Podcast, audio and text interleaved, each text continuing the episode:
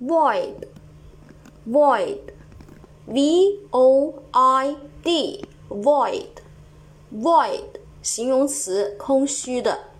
V O I D, void, void, 形容词，空虚的。V O I D, void. 下面我们重点来说一下这个单词的记忆方法。